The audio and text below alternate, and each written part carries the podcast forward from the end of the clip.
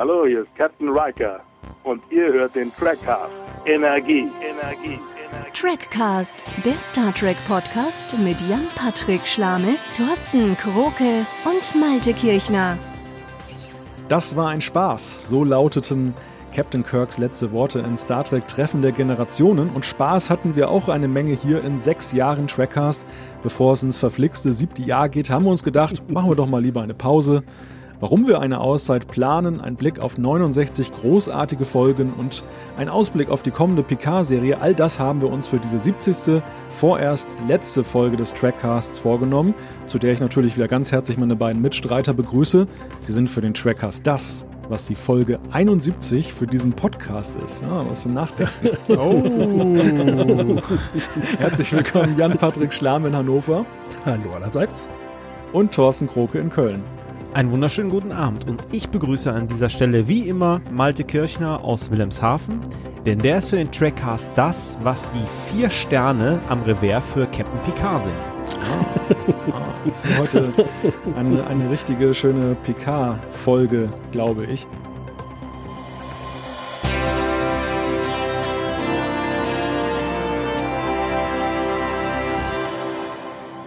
Ja, also lieber Thorsten, lieber Jan, wir wissen ja jetzt auch endlich mal, wie es sich anfühlte für Captain Picard in gestern, heute Morgen, oder? Man hat so sieben Jahre hinter sich, die Serie ist zu Ende.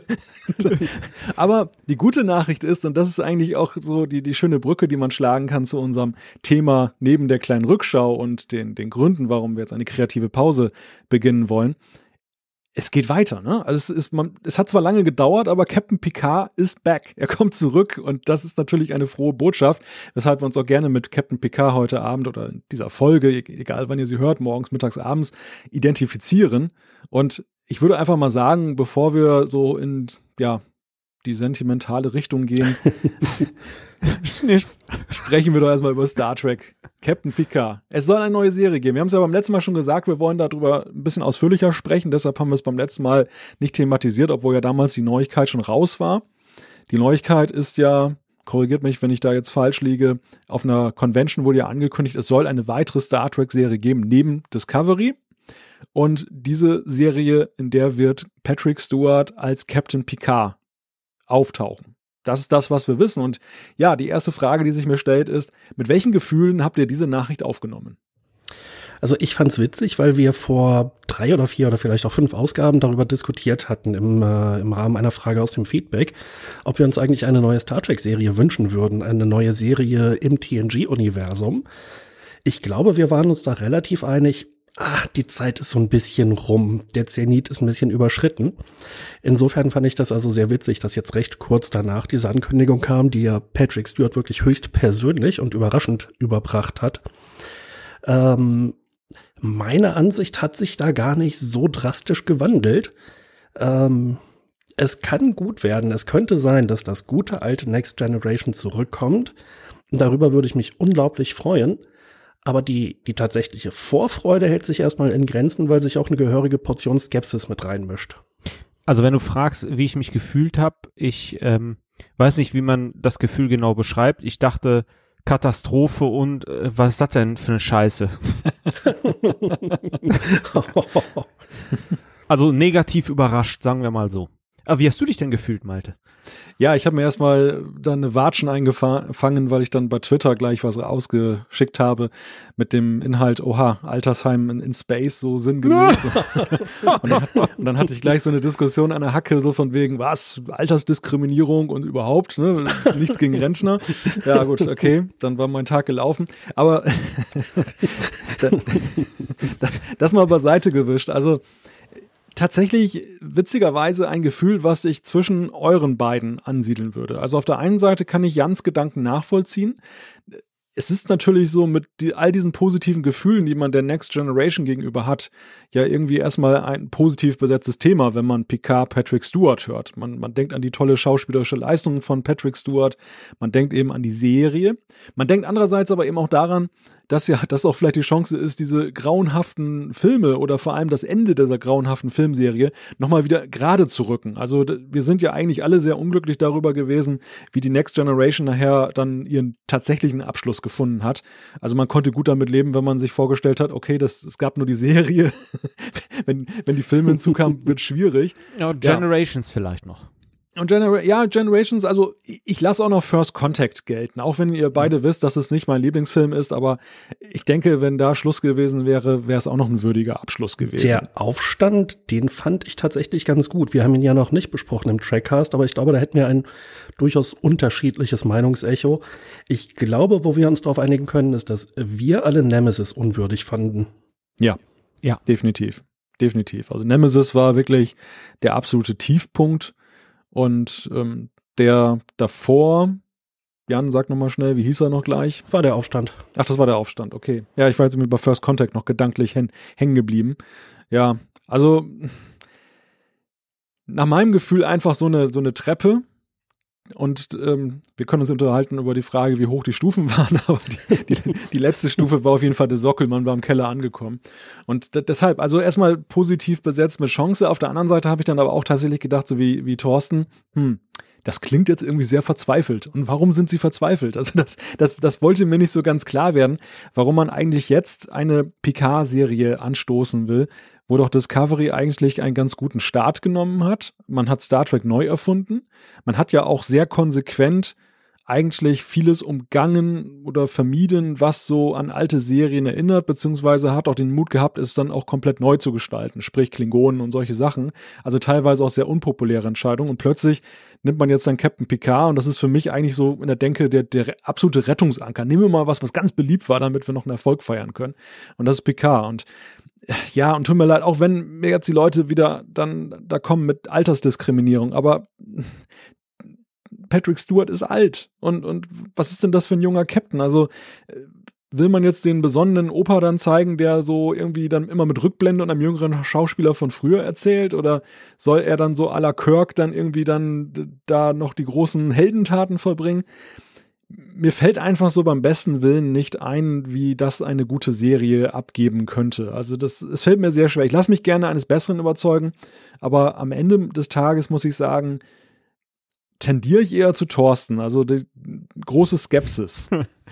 Also interessant ist ja, wenn wir es mal ein bisschen einordnen, ähm, die Zeit, die zwischen dem Ende von Next Generation und jetzt, beziehungsweise dem Start dieser Serie vergangen ist oder voraussichtlich vergangen sein wird, entspricht ziemlich genau der Zeit, die vergangen ist zwischen der Gegenwart in äh, der letzten TNG-Folge gestern, heute Morgen und der möglichen Zukunft, wo, äh, naja, Picard das, ähm, das Paradoxon von Q entdeckt und aufdeckt. Ähm, und naja, der war zu der Zeit halt äh, ehemaliger Captain. Ähm, ich glaube, wir haben noch ein ganz bisschen mehr über seine Vergangenheit erfahren, was so in der Zwischenzeit passiert ist. Und in der Hinsicht schließe ich mich Malte an. Also ein Captain Picard im Alter von 80 Jahren, das wäre noch unglaubwürdiger als sein Commander Riker, der auch schon längst sein erstes Kommando hätte haben müssen in der Serie. Äh, aber es sagt natürlich niemand, dass es eine Captain Picard-Serie wird. Es könnte eine Admiral Picard-Serie werden, es könnte eine Botschafter Picard-Serie werden. Hm, da gibt es ja durchaus viele Möglichkeiten. Aber ich schließe mich halt auch so ein bisschen dieser Skepsis an. Hm, was kann man da für interessante Geschichten erzählen, ohne dass es unglaubwürdig wirkt? Also ohne dass man zum Beispiel diesen äh, Patrick Stewart äh, zum Actionheld macht, äh, der er in einigen TNG-Folgen ja auch mal gewesen ist. Und später in den Filmen insbesondere auch was ich auch da schon unglaubwürdig und unsinnig fand. Hm. Ja, und ich vergleiche das immer so ein wenig so wie, wie, mit der Politik. Also wenn man das höchste Amt im Staat erreicht hat, der Bundespräsident, dann, dann ist es ja eigentlich gute Sitte, dass man zurücktritt, also dann aus der aktiven Politik dann nicht mehr, in die aktive Politik nicht mehr zurückkehrt.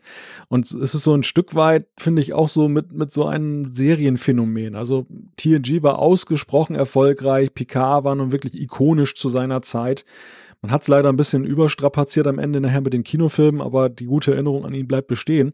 Und ich finde, Ja gut, bei der Classic-Serie war das Setup etwas anders. Da hatte man eben nur drei Jahre Serie, eine Absetzung und dann hat, haben sie ihr Comeback mit den Filmen gefeiert. Man kann ja sagen, die Classic-Crew hat ja erst zu ihren Höhepunkten wirklich gefunden, nachher mit den Kinofilmen. Also der, die große mhm. Popularität ist eigentlich dort entstanden, auch wenn ich nicht damit sagen will, dass die Serie deshalb schlecht war und nicht ihre Fans hat, aber ich glaube schon, dass das eben ähm, eine andere Struktur ist, als das bei TNG später war.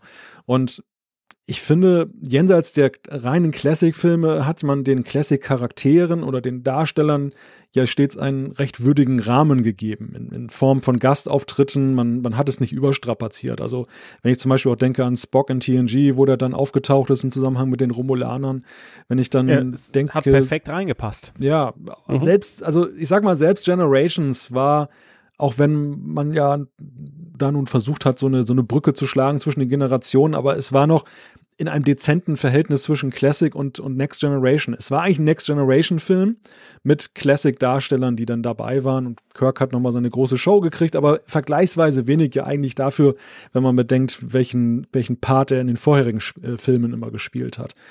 Und, und deshalb halt auch mein Stutzen bei dem Gedanken an eine Picard-Serie, egal was er nun ist, ob Gärtner, Weinbauer oder Admiral und Botschafter.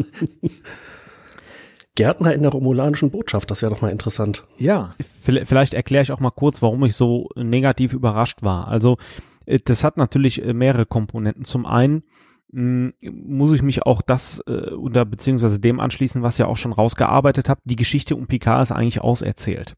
Also äh, grundsätzlich, die, äh, er bleibt weiter Captain, selbst äh, nach diesem äh, schlechten Ende. Die Crews äh, wechseln sich, aber auch wenn man das Ende von TNG nimmt, ähm, das ist okay so. Also er kann dann einfach weiterfliegen und in meiner Fantasie fliegen dann auch alle weiter und Data stirbt nicht und so weiter und alles ist gut, weil das ist tatsächlich so der Höhepunkt.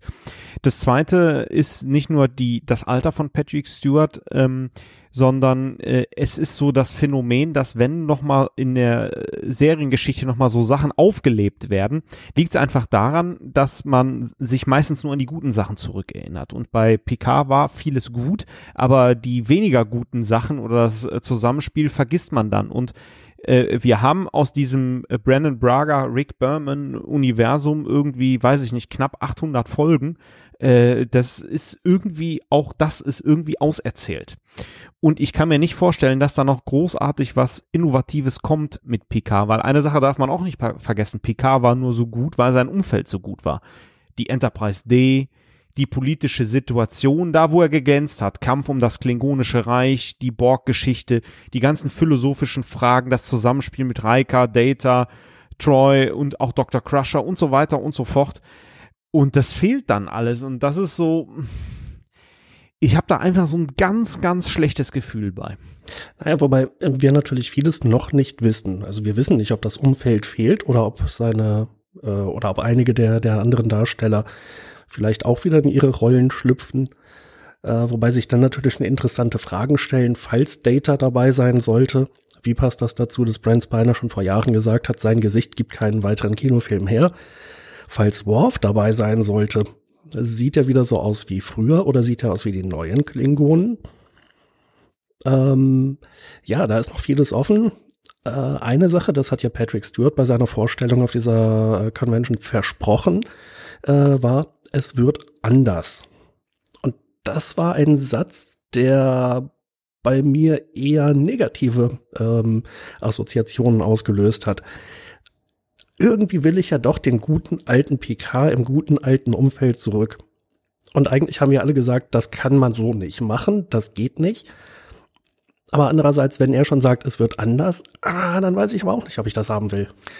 Ja, also ich meine, ähm, eh, wir müssen jetzt mal einen kurzen äh, Blick zur Seite machen zu Star Wars. Luke Skywalker taucht ja, Achtung Spoiler-Alarm, in äh, Star Wars 8 äh, überraschend wieder auf und hat die Erwartung, die ganz, ganz viele Star Wars-Fans hatten, für viele überhaupt nicht erfüllt. Äh, und auch das war anders. Und ähm, es kann eigentlich nur schlecht werden. Man geht mit ganz hohen Erwartungen daran. Man hat den Picard, den man äh, liebte, in, äh, sag ich mal, spätestens ab der dritten Staffel. Ähm, er baut, äh, Picard baut ja schon ab. Das haben wir ja schon in Generations rausgearbeitet. Und ja, naja. ja, nein, aber das ist schon, das ist schon ein richtiger Vergleich. Und ich denke gerade an Akte X, an X-Files, wo man ja auch dann die wiederbelebt hat mit Stimmt. Mulder und Scully. Und ich habe das mir auch angesehen, weil ich ein Fan war dieser Serie, zumindest bis zu einer bestimmten Staffel, wo dann irgendwann auch das so irgendwie ausgelutscht und viel zu dialoglastig war. Und ja, auch, auch wenn das eher schon anknüpft an die guten Zeiten, das muss man fairerweise sagen. Also die Autoren da haben schon herausgearbeitet, was eben die besseren Zeiten waren der Serie. Gleichwohl hat es sehr eben auch diesen, dieses Gefühl, was, was Thorsten beschrieben hat, es ist auserzählt. Also irgendwie sind die Charaktere wie so ein Bergbau. Irgendwann ist es halt, ist halt alles abgebaut. Ja. Ne? Es ist irgendwie, klar, man kann da noch irgendwie was drin machen und, und sicherlich muss es ja, auch nicht ein zwangsläufig. TNG Filmrollen im Salzbergwerk ja, lagern. Den hat man schon lange nicht mehr. also es, es muss nicht zwangsläufig unwürdig sein. Das will ich auch nicht jetzt beschreien. Aber es ist, glaube ich, schon auch extrem schwer, eben mit solchen etablierten Charakteren und diesen riesigen Erwartungen, die da draußen sind, da jetzt dann noch wieder neue Aha-Effekte zu erzielen. Denn einerseits ist es das Umfeld, wie Thorsten schon sagte, es sind die Rahmenbedingungen es ist doch ein Stück einfach die Zeit. Also ich weiß auch gar nicht, wie so ein Charakter, so wie, wie Picard beschaffen war, in die heutige Zeit reinpasst. Wir haben ja immer wieder festgestellt, dass die Serien ja auch sehr stark vom Zeitgeist geprägt waren. Dass das eben zum Beispiel ein Picard nun ideal reinpasste in diese, in diesen, diese Postära des, des Kalten Krieges, wo jetzt plötzlich Diplomatie und miteinander reden gefragt war, während ja Kirk noch so der Hau drauf war, so Amerikaner gegen Russen sozusagen. Die, die Klingonen waren noch so der Russen, äh, Ersatz dann in der Serie. Also ich glaube schon, dass das ein, ein wenig eine Rolle spielt. Und ich glaube auch, es ist auch kein Zufall, dass eine neue Serie wie Discovery so gewaltlastig ist in heutigen Zeiten. Weil es leider Gottes mhm. auch ein mhm. Stück weit dazu passt. Aber ist das vielleicht die große Chance dieser Serie, dass sie genau hier die alten Tugenden wieder aufgreift, die wir jedenfalls bei Serien nach TNG teilweise vermisst haben und sicherlich, also du hast gerade auf Discovery hingewiesen, mm, das ist ja unbestritten, die Serie ist recht gewalthaltig, gewaltlastig. Ist das eine große Chance einer PK-Serie, ähm, dass man wieder zurückkehrt oder wieder präsentiert, dass eben auch Diplomatie und überlegtes Handeln ähm, zum Erfolg führen kann und dass es viel spannender sein kann als zum Beispiel eine Raumschlacht? Ja, aber guck mal, äh, wenn du die Entwicklung der Serien anschaust, ähm, äh, erst als Voyager äh, das Thema mit den Borg auch äh, so hatte und die Kazon hinter sich gelassen hat, ähm, äh, sind die Folgen, werden die Folgen besser. Und äh, die Anzahl der schlechten, haben wir schon mal gesehen, Folgen ist bei Enterprise in den ersten beiden Staffeln sehr, sehr hoch. Also ähm, je mehr Folgen wir in diesem äh, Universum, dieser Art von Universum haben, desto schlechter wird's einfach, äh, je länger die Serie läuft. Und deswegen glaube ich nicht, dass halt eine Rückkehr zur guten alten Zeit irgendwie viel Innovatives und Kreatives äh, kommt. Klar, da werden gute Folgen bei sein, da werden aber auch eine ganze Reihe schlechter Folgen bei sein. Naja, aber in Sachen Zeitgeist, ich glaube, es ist nicht übertrieben zu behaupten, dass wir in turbulenten Zeiten leben. Laut Terry Pratchett so ziemlich der schlimmste Fluch, den man auf der Scheibenwelt jemandem geben kann. Geben kann. ähm, es gäbe ja durchaus einige politische, vielleicht globale oder vielleicht einfach eher US-bezogen nationale Entwicklungen, die man eben auch aufgreifen könnte. Ja, also zweifelsohne. Auf der anderen Seite, ja, es ist so auch ein Stück weit der Versuch zum Beispiel, als wenn man die Bill Cosby Show wieder reaktivieren wollte. diese, diese Familienleutseligkeit der 80er Jahre, tralala, alles schön. Ich glaube, der, wenn man die Entwicklung von Picard sieht und, und wenn wir darüber sprechen, warum die Filme auch so immer schlechter wurden, man hat ja auch dort schon versucht, Picard anzupassen an den sich verändernden Zeitgeist. Also ich glaube, es war schon so, dass man ja auch da geguckt hat, dass, man nicht mehr dem alten Patentrezept vertraute und irgendwie meinte, es müsste irgendwie passen zur Zeit oder man sah sich einfach nicht in der Lage mehr, das irgendwie fortzusetzen. Es wäre auf jeden Fall eine sehr, sehr mutige Entscheidung in der heutigen Zeit, wo, glaube ich, ja eben auch sehr viel drauf geguckt wird, was so populär sein könnte, laut Schaustatistiken, laut also Seherstatistiken, Umfragen und so weiter und so fort. Und das, das würde ja bedeuten, dass man tatsächlich sich größtmögliche kreative Freiheiten nimmt, weil man einfach sagt, man ist überzeugt aus, von der Philosophie und nicht vom kommerziellen Erfolg. Mag ja sein. Ich meine, es wäre natürlich ein super Kontrast zu, zu Discovery, weil es darf natürlich nicht außer Acht gelassen werden. Die beiden Serien werden parallel zueinander laufen. Ähm, sie werden natürlich dann auch irgendwo miteinander verglichen. Sie müssen, sie, sie messen sich aneinander. es muss ja einen Unterschied geben. Es wäre jetzt ja grotesk, wenn es, wenn jetzt dann das so ein Discovery 2.0 wäre dann. Äh, es, es, sei denn natürlich, wenn man irgendeinen Twist findet, um die beiden miteinander zu verheiraten, irgendeinen oh. Zeitsprung oder sowas. Oh, Nein, bitte nicht. das, das haben auch schon ein Phasergewehr drauf geschossen. ja, also ich, ich weiß auch nicht, was, was die da reitet und, und was, was sie sich da vorstellen. Es ist irgendwie. Es ist no, noch mal die Star Trek Crew noch mal schön melken, solange ja. Patrick Stewart noch vor die Kamera kommt ja, das Gefühl beschleicht mich auch, beschleicht mich auch und, und es ist natürlich auch so, auch wenn ich mich jetzt an dieser Stelle unpopulär mache, aber ist ja auch egal, erstmal vorläufig. genau, wer stimmt, wir werden das Feedback ja gar nicht mehr vorlesen. So ja, richtig, also wir können heute sagen, was wir wollen, können wir sowieso, aber heute wollen wir nicht mal das Feedback dazu ertragen, wir schalten es einfach ab. es, es war ja tatsächlich so, es waren diese, diese typisch erwartbaren, reflexartigen Reaktionen. Oh, cool, Picard kommt wieder, alles wird gut. Wo ich echt so gedacht habe, hm. ja. Wie kommt ihr darauf? Wieso wird es jetzt gut damit? Es, es, bedient ja erstmal den Wunsch, den man eigentlich seit Ewigkeiten hatte, endlich wieder eine, eine Serie, die an die alte Zeitlinie anknüpft. Ähm, auch ich hätte mich ja darüber gefreut und wahrscheinlich vor, vor zehn Jahren bestimmt und vor fünf Jahren sicherlich auch noch gesagt, hey, das ist super, höchste Zeit und noch ist es glaubwürdig. Mm, und jetzt hängt es schon wirklich sehr davon ab, wie man halt einen 80 oder 81 oder 82-jährigen Patrick Stewart einbetten kann. Also wie vorhin schon gesagt, als Captain, das, äh, das taugt nichts. Und auch als Admiral wird schon ein bisschen schwierig. Ja, ja, und es ist ja auch kein Garant, dass man jetzt sagt, Patrick Stewart, der ist so erfolgreich, der, der hat es jetzt monetär nicht nötig, das zu tun. Aber auf der anderen Seite bewies er ja auch bei den Filmen ein recht schlechtes Händchen. Er war ja nun auch sehr aktiv involviert, ja, gerade in die letzten Filme, zusammen mit Brent Spiner. Und ja, Deshalb weiß ich auch nicht, ob das jetzt der Gradmesser ist, dass man sagt, ja, wenn Patrick Stewart da schon mitmacht, dann muss es ja ein richtig gutes Konzept sein. ja, wobei er äh, tatsächlich äh, bei den X-Men-Filmen äh, recht gut gespielt hat. Er war ja äh, jüngst noch in Wolverine äh, zu sehen. Das hat er wirklich gut gemacht, aber dann spielt er auch wirklich einen 80-Jährigen da, ne? muss man auch sagen. Also ich glaube, was seine Qualitäten als Schauspieler angeht, da muss sich absolut niemand Sorgen machen. Also in der Hinsicht jedenfalls habe ich überhaupt keine Bedenken, dass er die Rolle großartig spielen wird. Ich weiß halt nur nicht, ob die Rolle was taugt. Ja, das ja. ist ja der Punkt. Es geht ja, ja. mir geht es ja gar nicht um die schauspielerische Leistung, aber ein schlechtes Drehbuch ist, kann man halt auch hier nicht gut inszenieren. Das, das ist leider Gottes auch nochmal so. Oder ein Konzept, was nicht hinhaut. Und es ist halt einfach so, wenn man es betrachtet, er hat nicht ausschließlich immer das beste Händchen bewiesen. Und das, das ist, darum geht's mir eigentlich nur, dass, dass man jetzt auch nicht schlussfolgern kann daraus, dass Patrick Stewart sich dafür hergibt, dass automatisch das auch ein super Ding wird, die ganze Serie. Also ich bin, ich bin durchaus gespannt, aber doch sehr zaghaft skeptisch gespannt. Und ähm, ja, also wer bei mir Euphorie sehen will, sollte mich dann vielleicht nochmal ansprechen, wenn die Serie begonnen hat, dann können wir mal drüber schnacken, aber im Moment ist das alles sehr, naja, mit angezogener Handbremse. Aber äh, ihr guckt euch die Serie auf jeden Fall an, oder? Ja, natürlich. Ja, klar. Ja, gut, okay, aber das mache ich auch. Nein, also äh, es ist natürlich weit davon entfernt jetzt, dass ich sage, das gucke ich mir auf gar keinen Fall an. Nein, nein, also es ist schon irgendwie gespannte Erwartung, aber es ist halt, wie gesagt, nicht, nicht jetzt dann durchweg positiv besetzt, dass ich sage, da kann ich schief gehen.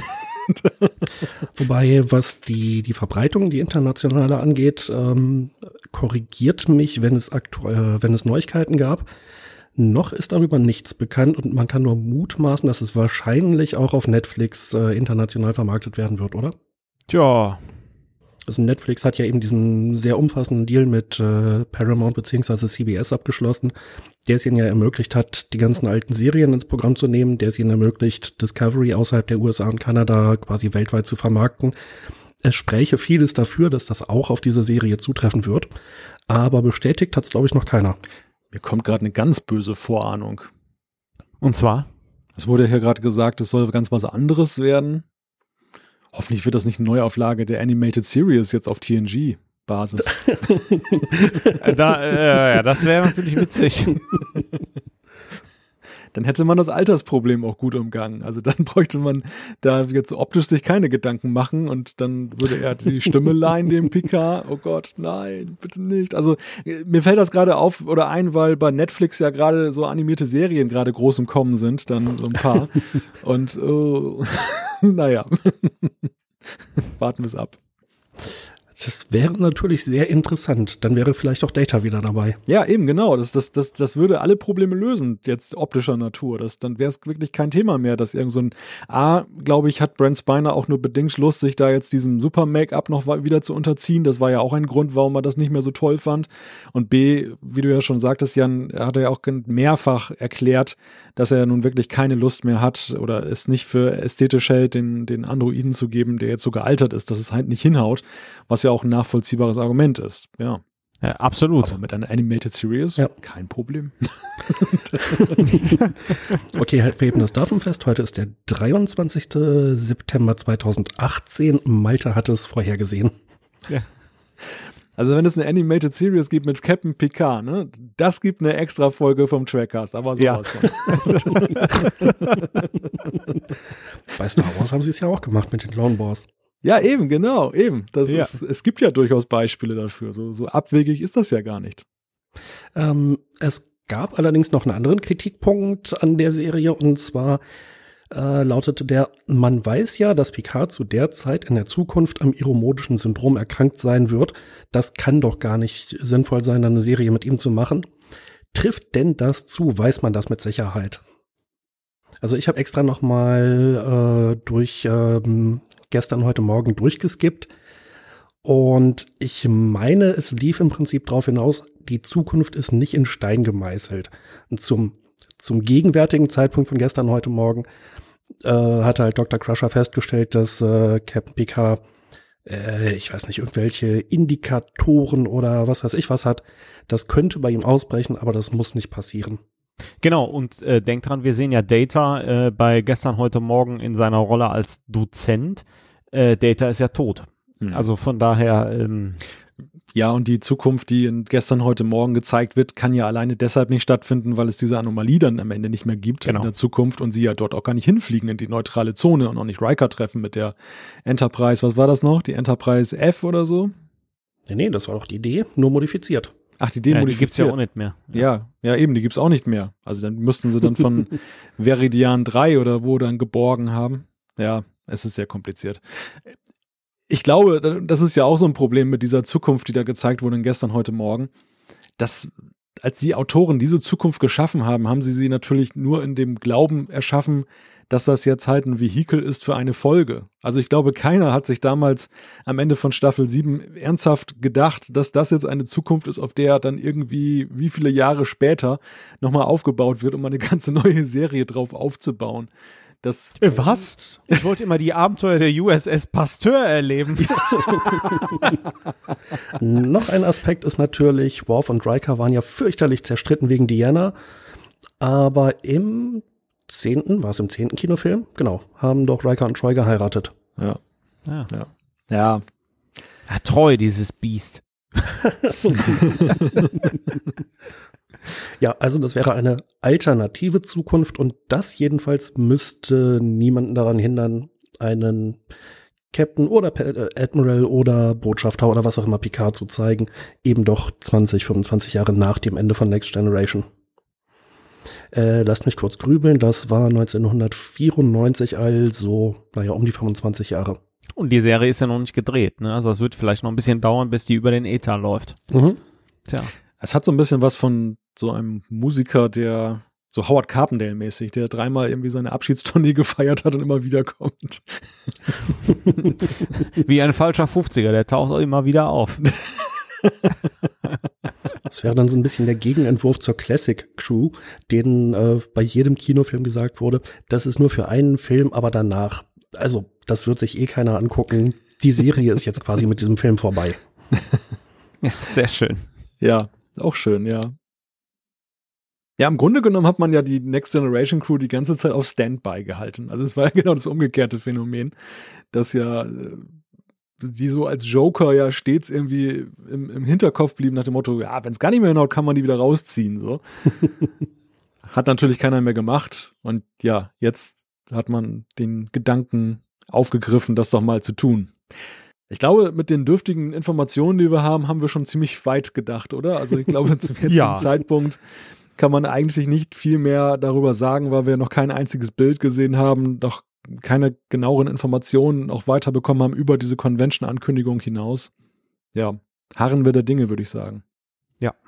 Ich habe gerade noch mal irgendwie ein bisschen gesurft. Äh, es gibt tatsächlich von äh, Patrick Stewarts Twitter-Account da irgendwie sein Statement.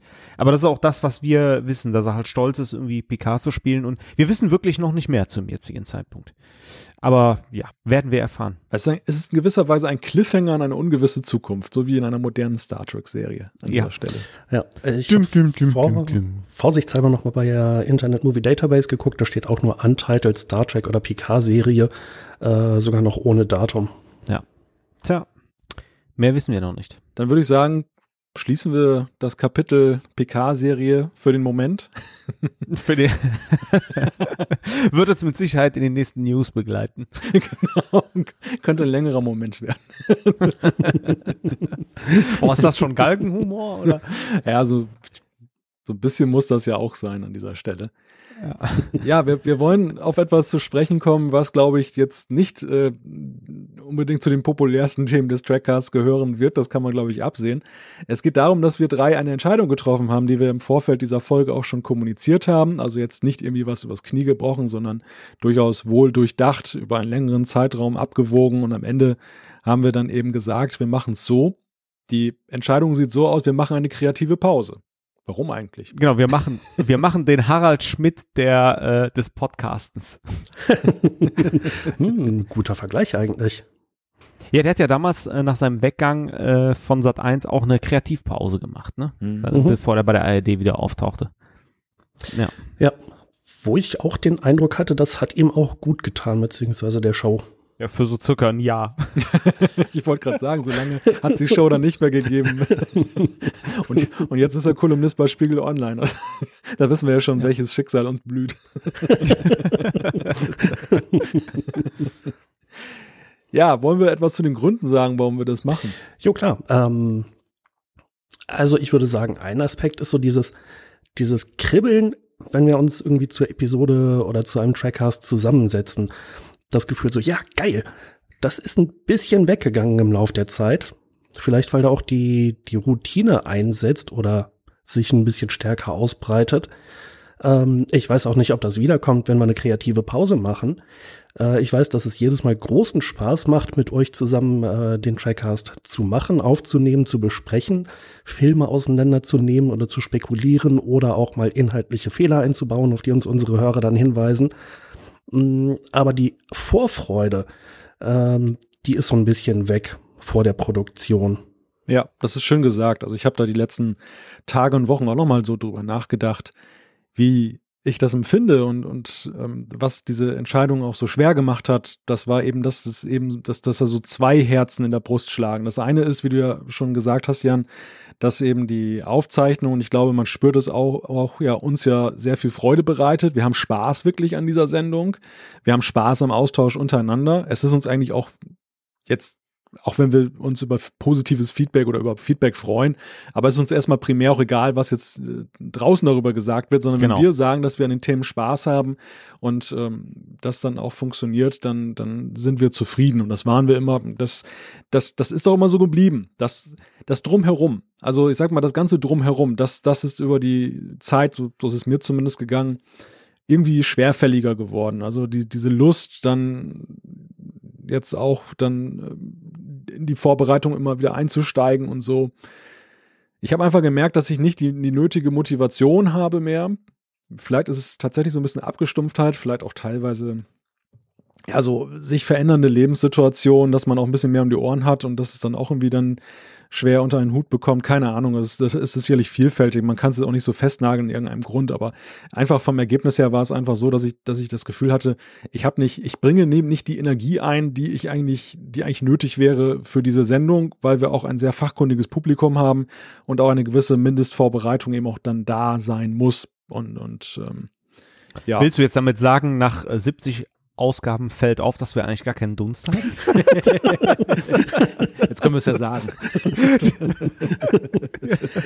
Sorry. Ich, Wir haben das ja ganz schlau gemacht. Nachdem wir am Anfang damit auf die Klappe gefallen sind, haben wir ja gesagt, äh, ein Podcast mit Star Trek Fans. Am Anfang hatten wir gesagt Star Trek Experten. Ja. Das haben wir schnell zurückgezogen. Ganz schnell von der Homepage gelöscht. Wir hätten auch Star Trek löschen können, einfach nur Experten sprechen können. Das passt ja, immer. der Cast. Der Cast. Mit Experten. Alles weitere hört ihr in Cast. Genau. Oder heißt es dann, alles weitere hört ihr in der Cast? Klingt ja grammatikalisch ein bisschen komisch. Ja, ja, stimmt. Ja, stimmt. ja also ich ähm, ähm, kann euch da wirklich nur unterstützen. Äh, ich muss sagen, wenn, dann sollten wir das irgendwie vernünftig machen und wenn nur wir, wir drei, weil wir sind auch das Triumvirat des äh, Trackcasts. und äh, ja, wenn da halt zu viel Routine drin ist und tatsächlich auch so ein bisschen die kreative Energie fehlt für zwischen den ähm, äh, zwischen den Sendungen, ähm, das soll ja auch nicht zur Pflicht werden. So, oh, wir müssen auf jeden Fall jetzt noch diesen Kinofilm besprechen und dann müssen wir noch das tun. Also sobald dieser Zwang da reinkommt und nicht diese Freiwilligkeit, ist dann so ein bisschen Motivation flöten gegangen. Und wenn wir drei halt nicht mit Vollpower da dran gehen, ist das auch für mich völlig okay, jetzt aus rein, aus meiner Perspektive, wenn man halt mal eine Pause macht. Wobei ich glaube, Malte musste sich ja schon ganz schön quälen für die erste TOS oder Classic Staffel bei der Besprechung. Und das zwei stimmt. Staffeln hätten wir noch über oder haben wir sogar zweieinhalb? Ich glaube, wir hatten nur die erste Hälfte gemacht, ne? Hm. Genau, ja, ja, wir haben noch ein bisschen TOS. Aber das ist ja nicht schlimm. Wir haben ja. auch noch ganz viel DS9 und Voyager. Ich wollte gerade sagen, wir haben auch noch, auch Steckenpferde von mir sind noch auf der To-Do-Liste. Also mhm. so ist es nun nicht, dass wir alle Schöne hinter uns gebracht haben. Wobei ich zumindest mal sagen kann, dass ich vieles davon beim, naja, quasi beim Rewatch, wenn man es so nennen will, ähm, erstmal nach hinten gestellt habe, weil ich mir dachte, wenn wir das sowieso irgendwann demnächst besprechen, dann will ich es mir jetzt nicht in kurzer Folge zweimal nacheinander angucken. Mm, aber gerade bei DS9, da hatte ich dann na, wir sind ja bis in die dritte Staffel gekommen in der Besprechung. Ich glaube, da werde ich dann demnächst mal weiter schauen, weil das echt wieder immer noch Spaß gemacht hat, die Serie anzugucken. Ja, vor allen Dingen bei Netflix jetzt ist es halt Caro einfach, äh, sich das äh, vor der Glotze anzugucken. Äh, ja, also ich habe DS9 und Voyager durchgeballert dann, als wir jeweils angefangen haben, dachte ich, ach komm, dann guckst du noch eine und dann oder beim Bügeln oder äh, draußen geht die Welt unter. Also kann man machen. Der der ja. der virtuelle Kamin im PC brennt, das ist dann so schön romantisch. ja, wobei ich Netflix auch gerade mal wieder, äh, äh, was ist das Gegenteil von loben äh, muss. Äh, die ganzen Filme sind nämlich mal wieder verschwunden, die Star Trek-Filme. Oh. Also ich wollte oh. noch irgendwas nachgucken. Ähm, ich weiß echt nicht, woran es liegt, aber da verschwinden halt dauernd Sachen aus dem Sortiment und tauchen irgendwann wieder auf. So jetzt neu bei Netflix. Hm, ist mir etwas schleierhaft. Ja gut, wir hatten das ja äh, in unserer Sendung mit äh, Tele 5 und ich weiß gar nicht mehr, es äh, müsste die 51 gewesen sein. Ähm, lang, lang ist's her äh, es werden ja Lizenzen ja. und Slots äh, gekauft. Ne, und so Begrenzungen und ich kann mir das auch bei Netflix vorstellen. Sie sagen jetzt, ja, dürfen wir das über den Äther hauen und dann läuft das Ding wieder aus. Also irgendwer, mit dem ich drüber gesprochen hatte, hatte mal gemutmaßt, das könnte daran liegen, dass es einfach zu viel Speicherplatz wegnimmt und sie nicht alles gleichzeitig anbieten können. Das klingt mir, um ehrlich zu sein, nicht sehr nee, plausibel. Das glaube ich. Nee, Speicherplatz kostet heutzutage nichts mehr. Ja, vor allem, worüber reden wir denn hier? Also das, das größere Problem ist ja dann der Traffic, aber jede, naja, das, das könnte zusammenhängen, weil Netflix eben bei vielen Providern um die ganze Welt verteilt, äh, also bei, bei Internetzugangsanbietern insbesondere, äh, Mirrors aufbaut, um eben die Traffic-Kosten in Grenzen zu halten. Hm. Und wenn ich jetzt halt nicht von einem Rechenzentrum rede, sondern von 500 oder 5000, dann fällt halt der Speicherplatz von so und so viel Terabyte irgendwann doch ein bisschen finanziell ins Gewicht. Nochmal auf der anderen Seite geben die gerade Milliarden für Eigenproduktionen aus pro Jahr. Da weiß ich echt nicht, ob es sinnvoll ist, an dieser Stelle an der Technik zu sparen. Ob das also wirklich ein plausibles Argument ist. Falls es jemand weiß, wir freuen uns über Kommentare, auch wenn wir sie auf absehbare Zeit nicht vorlesen werden. Ja, also dass die Filme damals ja aufgetaucht sind, das, das war ja auch so im Gefolge, dass Netflix den Zuschlag gekriegt hat für Discovery. Da, da hatten sie ja Star Trek nochmal sehr deutlich gepusht. Dann waren ja auch die ganzen Serien, glaube alle übergesiedelt, die teilweise vorher woanders noch waren und, und sind dort aufgetaucht. Das, da feierte Star Trek ja wirklich dann so eine große Welle und vielleicht ist das jetzt einfach auch tatsächlich so, dass dann eben zeitlich die Lizenzen dann irgendwann ablaufen.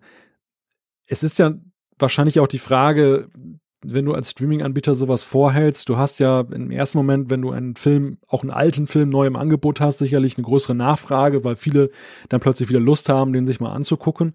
Aber auf, auf Sicht ist es dann natürlich so, dass es wahrscheinlich irgendwann sich einpegelt auf ein normales Interesse und dann ist natürlich die Frage wirtschaftlich, wie steht das dann dem gegenüber, was du zahlst an den Rechteanbieter, weil der natürlich ja vielleicht trotzdem noch die ganze Sache auch ganz gerne irgendwie noch bei iTunes oder so verkaufen würde und wenn die bei Netflix dann da kostenlos ist, dann ist das für den ja in der Zeit auch dann eher ein Minusgeschäft, weil dann dann da nicht der Film gekauft wird oder geliehen wird.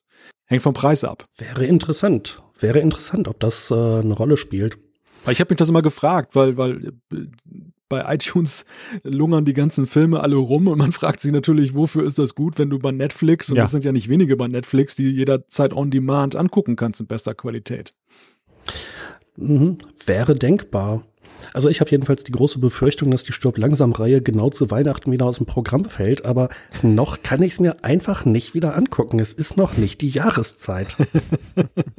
Wie bei Leather Weapon, aber wir schweifen jetzt total ab hier vom Trackcast zum Netflix Stirb langsam Weihnachtencast. Ja.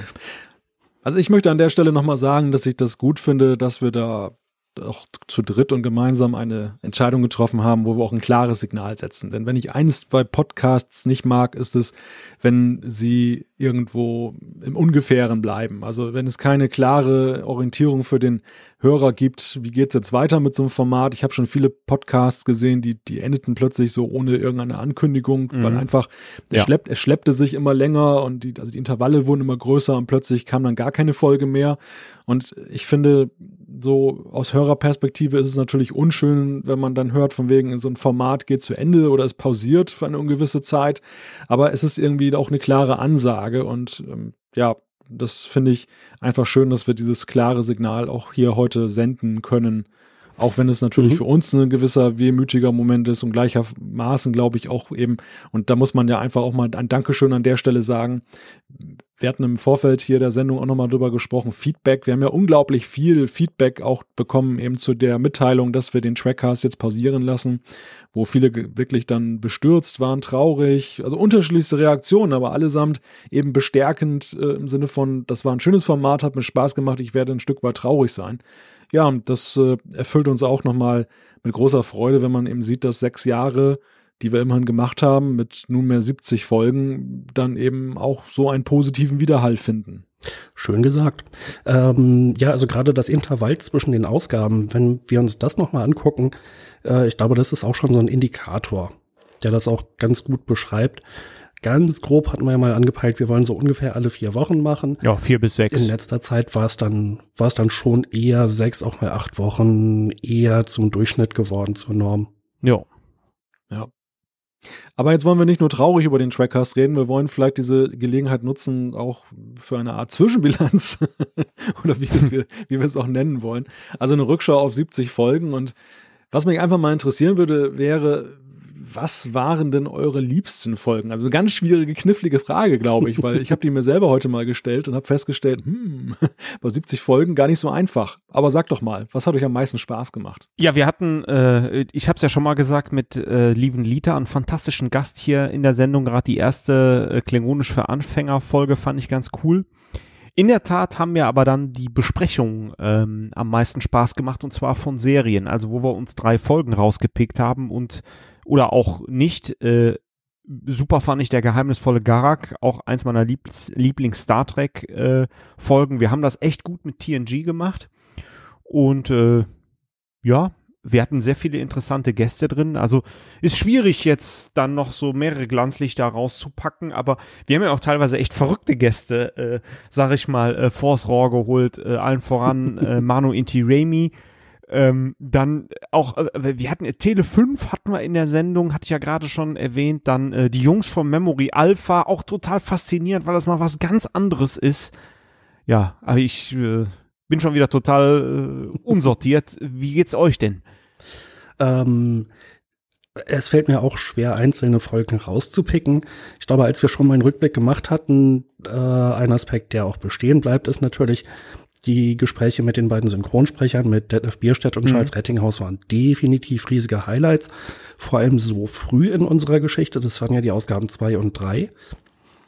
Aber insgesamt, äh, glaube ich, ist es die Vielfalt, die die Sache für mich ausmacht, dass wir also zum einen ganz unterschiedliche Gäste hatten, die eben teilweise an der Produktion beteiligt waren, die teilweise als Wissenschaftler wirklich gesagt haben, dass sie durch Star Trek inspiriert worden sind für ihre Arbeit. Ähm, oder eben Leute, die, ja, wie Tele5 mit der Verwertung zu tun haben. Also diese Vielfalt, die hat echt immer Spaß gemacht. Ähm, und die, ja, die Casts ohne Gäste, so wie heute, die Besprechungen, wo wir einfach mal frei Schnauze reden, die haben auch immer Spaß gemacht. Insofern, ja, einzelne Highlights wirklich schwer zu sagen. Ja, also ich habe ja über die Frage heute auch nachgedacht. Ich bin insofern ein bisschen befangen bei meinem absoluten Favoriten, weil ich, weil es eigentlich weniger mit dem Ergebnis zu tun hat, als vielmehr eben mit den Rahmenbedingungen, wie es zustande gekommen ist. Also es war eigentlich hm. gleich Folge 2 Detlef Bierstedt, weil das, viele, ja, ihr, ihr, ich weiß schon, warum ihr lacht, da, da komme ich auch gleich drauf, aber es fing eigentlich damit an mit der Anbahn Kontaktanbahnung. Wir waren ja nur ein völlig unbekannter Podcast. Und naja, nebenbei bemerkt, Detlef Bierstedt wusste auch nicht, was ein Podcast ist zu der Zeit. und, und, weil er eben nicht so computeraffin ist und, und ja, das war für ihn völlig fremd. Was, was soll das? Podcast? Was ist das überhaupt? Und äh, ich hatte damals ja nach unserer ersten Folge wir hatten ja in der ersten Folge über die, diese Vorschau Blu-ray gesprochen, die so ein, so ein, Preview gab auf die TNG mhm. Blu-rays, die ja erst später kamen. Und wir hatten ja nun, weil wir uns gleich draufgestürzt hatten, eine Zeit zu überbrücken. Es war die Frage, wie füllen wir das? Machen wir einfach jetzt, dass wir so Serien besprechen, was wir später ja tatsächlich auch gemacht haben, oder machen wir irgendwas Besonderes? Und da hatte ich die völlig abwegige Idee, zumindest aus der damaligen Perspektive, sprechen wir mal einen Synchronsprecher an. ist ja Medio, äh, Medium Audio. Eben, ist ja Medium Audio, passt ja. Wäre ja cool, ja. wenn man so die Stimme von Riker oder LaForge in der, in der Sendung haben würde.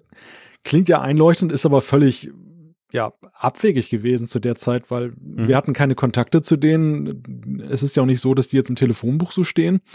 Und dann bin ich damals ja dann über die jeweiligen Agenturen gegangen, beziehungsweise die hatten ja, die hatten noch eigene Seiten, eigene Webseiten, wo sie dann entsprechende Kontaktadressen hatten. Aber man weiß ja immer nicht, wo landet das. Bei irgendeinem Agenten, der dann sagt, ja, ja, irgendwelche Typen, Fans wollen mal wieder ein Autogramm haben, gleich löschen.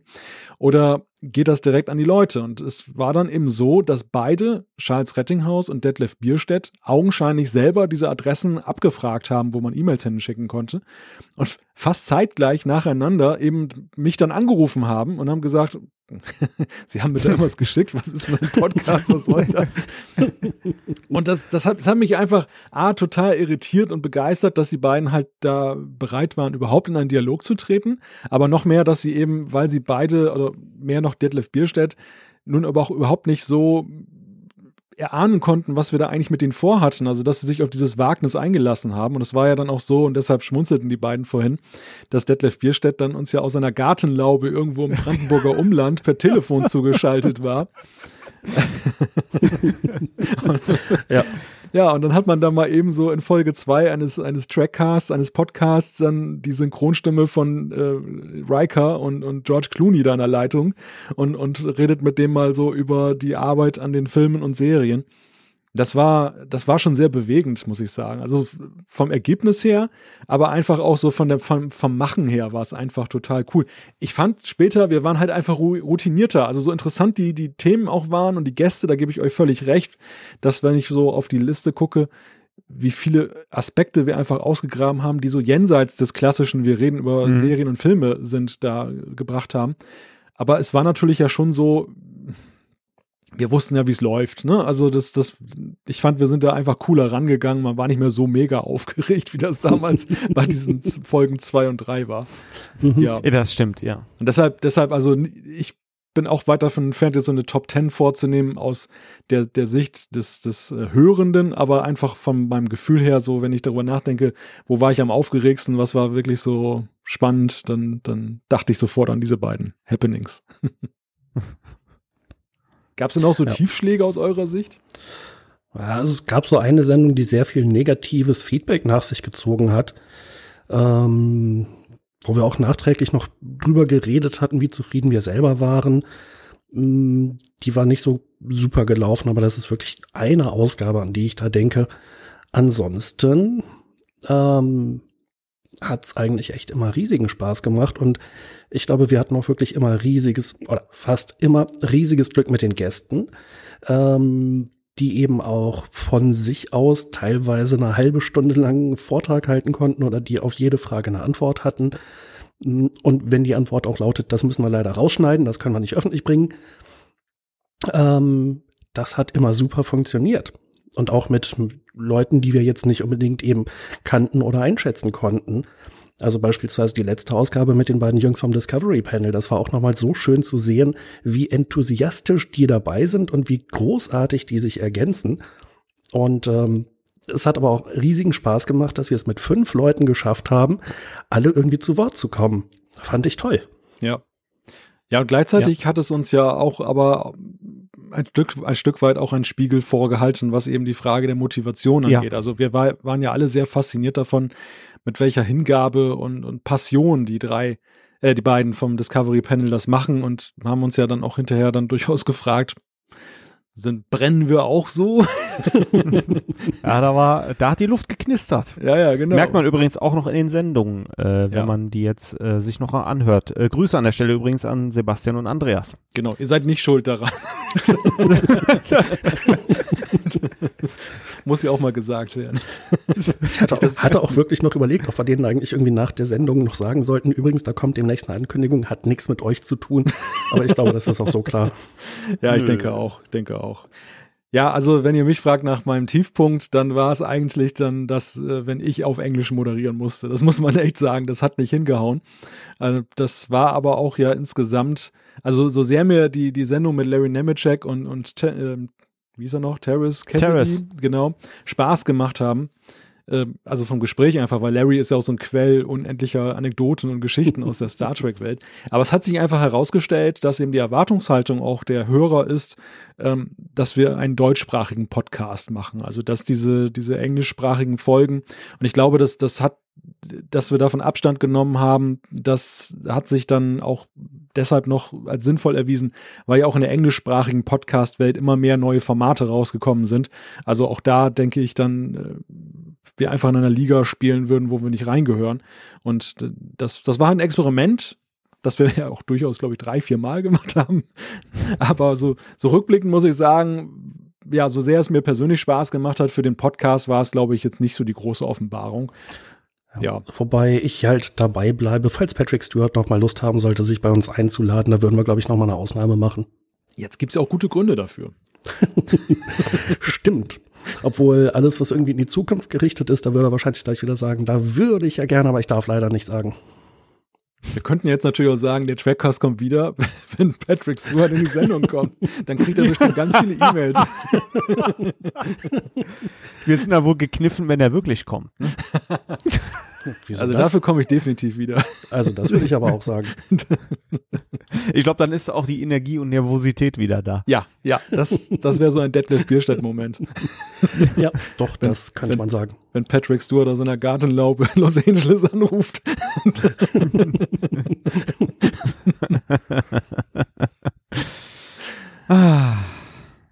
Ja, was gibt es noch zu sagen? Ein Punkt, den ich mir noch aufgeschrieben habe mit Blick auf den Trackcast und das finde ich gehört zur Geschichte dieses Podcasts ja auch ganz äh, eng zusammen. Wir haben ja damit angefangen damals, also die, die Idee, den Trackcast zu machen, kam ja erst auf mit den Blu-rays damals. Also wir drei kennen uns ja schon seit Ewigkeiten, seit Ende der 90er haben wir miteinander mhm. zu tun durch den deutschen Star Trek Index hatten vornehmlich ja erst auf, äh, auf schriftlicher Basis miteinander zu tun. Dann gab es ja mal ein paar Treffen, die wir gemacht haben, dann, dass wir uns auch persönlich kennengelernt und schätzen gelernt haben, dann auch, also jenseits des Schreibenden. Ja, und nach Jahren, wo ja eigentlich das alles so ein bisschen ruhte und vor sich hin dümpelte mit dem DSI, Jan hat dankenswerterweise ja den Server immer am Leben gehalten und auch dann immer mal Hand angelegt, wenn was zu tun war, war dann ja eben dann plötzlich das Thema Blu-rays da, TNG remastered auf Blu-ray und ich war gerade irgendwie Podcast-Laune, weil ich mir ein Mikro gekauft habe, das übrigens noch weiterlebt, das liegt, das steht jetzt bei, bei äh, Thorsten. Genau. und, und ja, dann habe ich ja zu den beiden damals äh, gesagt, ich hätte wohl Lust auf einen Podcast. Wie seht ihr das? Und dann so, so ist ja das ganze Projekt Trackcast eigentlich entstanden. Wir wollten ja eigentlich zu den Blu-rays einen Podcast machen und es ist viel mehr draus geworden, als wir uns ursprünglich vorgenommen haben. Ja, aber wir haben ja spontan äh, zugegriffen. Ne? Also wir haben ja, gar, äh, Jan und ich haben ja beide gar nicht lang gefackelt. Ne? Ja. Das stimmt. Also, und gleichzeitig habe ich euch das ja eigentlich, wenn ich mich richtig erinnere, auch schmackhaft gemacht im Sinne von, es ist erstmal ein Experiment. Also mhm. guckt doch erstmal, ob, euch, ob es euch gefällt. Und dann könnt ihr ja immer noch sagen, das ist Mist und wir stellen es wieder ein. das ist die Patrick Stewart-Argumentation. Zumindest damals. Sehr ja, schön. Dann sind ja doch ein paar Jahre draus geworden, immerhin. Ja, und die Blu-Rays, da wollte ich eigentlich drauf zu sprechen kommen. Die haben uns ja eine ganze Weile auch noch begleitet. Das, ich weiß gar nicht, wann war denn die letzte Blu-ray-Besprechung? Das, welche Folge hatten wir denn da? Das müsste äh, Enterprise. Äh, 36 war siebte TNG-Staffel auf Blu-ray. Kam da nochmal Enterprise? Hatten wir das schon vorher oder kam das noch danach? Da bin ich nicht ah, sicher. All Good Things äh, 38. Mhm. Ja, dann war Feierabend. Da verließen sie ihn dann. Also ich sag mal vor die Hälfte, äh, so die Hälfte der Ausgaben zurück, da war das letzte Mal eine Blu-ray zwischen. Wobei wir ja, glaube ich, alle nichts dagegen gehabt hätten, wenn es denn auch DS9 und Voyager und Enterprise Blu-rays zum Besprechen gegeben hätte. Enterprise hatten wir doch besprochen. Ja, genau, Enterprise gab es ja dann, aber DS9 und Voyager. Ja, ja. ja. Ja, aber witzig, es fällt mir auch gerade auf, dass so die Hälfte des Podcasts sozusagen der bisherigen Folgen dann halt dann der rote Faden die Blu-rays waren und danach war es dann sozusagen das freie Zeitalter. ja, also ich glaube, es war auf jeden Fall ein sehr guter Zeitpunkt, um sowas zu machen. Äh, ich kriegte halt mit, dass es irgendwie zu allen möglichen Themen Podcasts gab. Ähm, aber zu Star Trek waren wir im deutschsprachigen Raum, glaube ich, relativ alleine erstmal auf weiter Flur. Und das kam, glaube ich, erst in den letzten Jahren, dass ähm, also mehr und mehr Podcasts sich eben auch dieses Themas angenommen haben. Ähm, und jetzt mit Discovery ist es natürlich eher naheliegend, dass man eben, wo es wirklich was Neues gibt, dass man auch dazu einen Podcast macht. Ich weiß nicht, ob wir wirklich alleine waren, aber wir haben mit Abstand die geilste Sendung gemacht. du meinst, wir haben nur uns wahrgenommen. Es gab in Wirklichkeit jede Menge andere. Genau, der eigene Mikrokosmos. Das wird sein. Ja, aber es, es war, war ja schon so im Jahre 2012. Also der, der Podcast existiert ja schon viel länger und als Format und in Deutschland war es aber ja so im Jahre 2012 war diese Renaissance des Podcasts noch gar nicht richtig angekommen. Es gibt zwar Formate, die, die jetzt schon viel älter sind, also ich weiß nicht Bezug auf Star Trek, aber so aus anderen Genres, die eben dann auch dann sehr konsequent das sehr lange durchgezogen haben.